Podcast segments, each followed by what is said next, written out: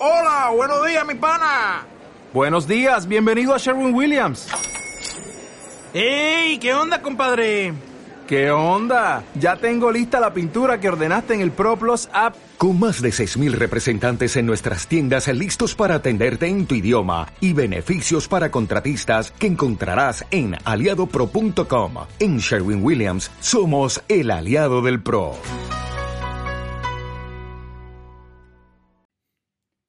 Tres, dos, uno. Muy buenas a todos, soy Pedro Ibar y esto es Emotion Me. El podcast de hoy es muy especial ya que voy a traerte 10 cosas que abandonar este 2021. Si estabas esperando el típico podcast de hábitos que implementar este 2021 como hacer deporte, comer sano, leer, escuchar podcasts, ser organizado y demás, que sepas que no es así, ya que antes de seguir implementando hábitos, de seguir implementando herramientas, es muy importante hacer una autoevaluación, mirarse a uno mismo, observarse bien y saber si se está yendo en la dirección correcta. Ya que muchas veces mm, nosotros, por la cantidad de estímulos que recibimos en nuestro día a día, podemos perder el foco y empezar a implementar cosas que hemos visto en redes sociales, en alguna película, en algún programa interesante y eso hace que realmente nos perdamos por el camino. Por tanto, antes de desarrollar un podcast en el que te pueda dar esas herramientas, que por cierto, si te interesa, sabes que agradezco muchísimo que me lo dejes en los comentarios o que me lo digas a través de las redes sociales y lo compartas, vamos a observarnos de cara a este 2020. Este 2020 ha sido uno de los años que creo que más ha podido influir en nuestra vida. Ha sido como si viviéramos 5 o 10 años en tan solo uno. Y está a punto de terminar, aunque para muchos sea increíble. Es un año que ha marcado un antes y un después y que nos ha dejado múltiples aprendizajes que nos van a ayudar en el resto de nuestra vida. Así que, sin más dilación, vamos a por esas 10 cosas que abandonar este 2021. La primera, miedo al cambio. Después de lo que hemos vivido, a nivel personal me he dado cuenta que el miedo al cambio es un lastre, porque el cambio va a llegar tanto si quieres como si no quieres. Y si esperas las circunstancias ideales para actuar, lo más probable es que no actúes nunca y que te pille sin ningún tipo de preparación. Por tanto, actúa. Aprende por el camino. Evidentemente, toda la preparación siempre es de ayuda, pero lo demás es procrastinar. En otros episodios ya hemos hablado de la teoría de MacLean, de los tres cerebros, y cómo uno de ellos realmente no quiere ningún tipo de cambio, quiere lo más sencillo, quiere una vida fácil, quiere vivir y quedarse en la cueva. Necesita ese afán de supervivencia. Odia todo lo que sea esfuerzo. Quiere estar gordito y conservarse cómodo y calentito. Todo lo que no sea eso lo detesta. Por tanto, pretender cambiar esa parte de ti te va a costar un esfuerzo y te va a provocar miedo, te va a provocar vergüenza. Todo lo que sea desconocido te va a generar rechazo. Por eso es tan importante tener en cuenta esto. El miedo al cambio es algo que debes identificar. ¿Está mal tenerlo? No, porque te puede hacer sobrevivir. Lo que está mal es dejarse llevar. Punto número 2. Si te hace sentir mal, no lo hagas. Esta acción afecta a las cosas que sabes que no te están haciendo mejor las que no te acercan a tus metas y aún así las repites día a día. Esto no va por eh, cosas como por ejemplo ir al gimnasio, que a lo mejor no te hace sentir bien en el momento, pero sabes que a largo plazo te hace bien.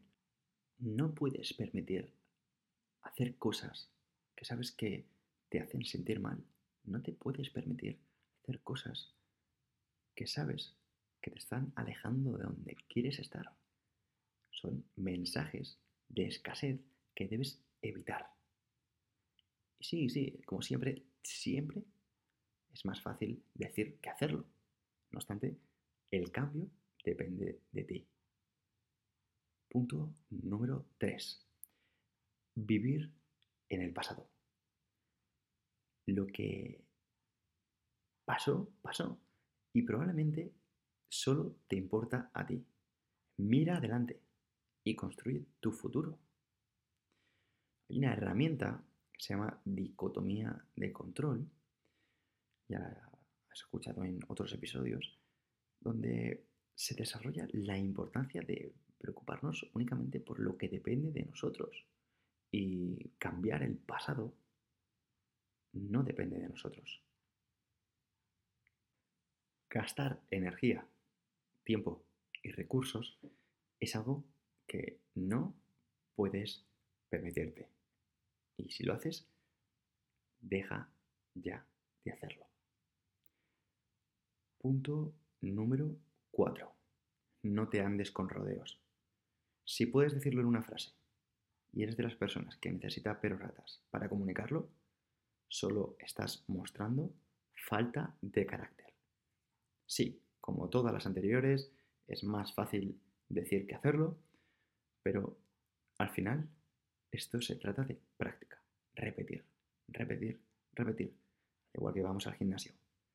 Y las repeticiones al principio nos cuestan, pero semana tras semana el entrenamiento nos vuelve fuerte, el carácter también se entrena. Punto número 5. No trates de complacer a todos.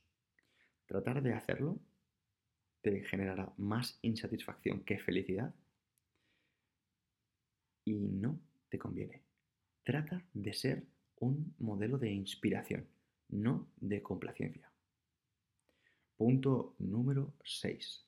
Confía en tu instinto. Tu esencia se mueve con una vibración tan pura que si aprendes a escucharte, sabrás qué camino o personas debes evitar y cuáles debes tomar. Sé y conozco de primera mano ese miedo a ser diferente. Y es que nos han educado para formar parte de un rebaño, no para destacar. Quieren que formemos parte de algo, no que creemos algo. En el colegio no te enseñan a vender. En el colegio no te enseñan a pensar por ti mismo. En el colegio no te enseñan a negociar. No te enseñan a enfrentarte a tus fallos. No te enseñan a gestionar tu tiempo. No te enseñan a gestionar tu dinero. No te enseñan los principios del éxito. No te enseñan cómo encontrar tu pasión. No te enseñan a tener un impacto. No te enseñan a abrir un negocio. No te enseñan a gestionar impuestos. No te enseñan a comunicar bien. No te enseñan la importancia de hacer ejercicio correctamente. No te enseñan a nutrirte correctamente y lo que personalmente tratamos de hacer aquí, enseñar a gestionar tus emociones. Confía en tu instinto. Estoy seguro que muchas veces tienes sensaciones, tienes vibraciones sobre algo y ese empuje de la masa te frena. Recuerda, no trates de complacer a todos, no tengas miedo al cambio, confía en tu instinto. Punto número 7 sobrepensar. En inglés queda mejor, overthinking. Y es que la ansiedad comienza por no ser capaz de gestionar nuestros pensamientos. Y la mejor manera de evitarla es dedicando a cada pensamiento el tiempo y la atención que merece. Y no atascarse cuando estos están dando vueltas por nuestra cabeza. Una de las mejores maneras de gestionar esto es la meditación. La meditación te ayuda a poner el foco en algo concreto. Poner el foco en algo concreto. A nivel personal, es algo que tengo pendiente y que lo he dejado por excusas baratas y sé que cuanto más he concentrado mis pensamientos en un punto concreto, más feliz he sido, más control he tenido sobre mis emociones y muchas veces siento que estoy viviendo de las rentas. Y si eres de las personas que todavía no controlas esto, por favor, dale una oportunidad. No te arrepentirás. Punto número 8. No hables mal de ti mismo. Es más, sé impecable con tus palabras. Tu lenguaje, la manera en la que te comunicas, está marcando la persona que eres y la persona que vas a ser. Está marcando tus relaciones. ¿Con quién te rodeas? ¿Con quién no te rodeas? Está marcando quién vas a ser. Y si no aprendes a ser respetuoso contigo, es difícil que los demás lo sean. Necesitas marcar la diferencia. Ya no hay más oportunidades. No están las cosas como para no ser impecables. Tenemos la responsabilidad de hablar bien. Punto número 9. No abandones lo que te propongas. Es fácil tirar la toalla. Valores como la disciplina, la determinación, la resiliencia, el coraje, la perseverancia, se están perdiendo hoy día. Si aceptas un consejo, no te rindas nunca. No te rindas nunca. Lo normal es pensar que no somos suficientemente buenos. Sí, sí, que de cara a la galería todos decimos que somos muy guays, que somos muy buenos, pero cuando estamos solos, cuando observamos las personas que nos inspiran, siempre pensamos, podría ser más fuerte, podría ser más ágil, podría ser más listo, podría ser más culto, podría ser más bueno. Quédate con esto. No creo que vayamos a ser suficientemente buenos ni dentro de un año, ni dentro de diez, por la sencilla razón de que vamos cambiando nuestros objetivos, tanto como vamos mejorando. Seguro que cuando empezaste en el gimnasio firmabas hacerte una dominada o firmabas hacerte 10 dominadas. Pero después de eso, te diste cuenta de que querías hacer esas dominadas con peso. Y después de que las consiguieras con ese peso, las querías hacer con el doble de peso. Y es que debes recordar tu naturaleza. Eres inconformista por naturaleza. Somos inconformistas. Por eso es tan importante gestionar nuestros deseos tanto como nuestra ambición. Se trata de que seamos mejores cada día y no dejar que esta ambición te consuma y menos que te haga sentir pequeño. Debes creer para crear. Nunca te rindas. Punto número 10. No tengas miedo de decir no. Decir no muchas veces significa decir sí a otras cosas y muchas veces a ti mismo. No olvides que lo bueno es enemigo de lo mejor. Intentar complacer a todo el mundo es un error. Sacrificarás tu felicidad, te harás infeliz y encima generarás un resentimiento con el mundo. No hagas las cosas esperando una respuesta. Cuando, la, cuando lo hagas, hazlo porque te nace. Sé que he dicho que iba a hacer 10, pero quiero llegar hasta aquí con dos puntos más. Así que gracias porque de verdad me inspira estar haciendo esto. Gracias por estar al otro lado. Lo aprecio de corazón. Aprecio la comunidad que estamos creando. Cómo hacéis que, que esto llegue cada vez a más gente. Gracias una vez más. Seguimos. Punto número 11. Deja ir lo que no puedes controlar. El manual de vida de Epicteto comienza hablando de la dicotomía del control y cómo gastar energía y tiempo en lo que no depende de nosotros es ir en contra de una de las leyes más importantes de la naturaleza. Dirás, Pedro, esto me recuerda mucho a lo de dejar atrás el pasado. Y es que es tan grave el tener presente el pasado, el centrarse en lo que no podemos controlar y genera tanta ansiedad que necesitaba añadir un punto para fortalecerlo. Y por último, llegamos al número 12. Pensar que no tienes un propósito. No pienses que no tienes un propósito. Es normal pensar que no tienes un propósito.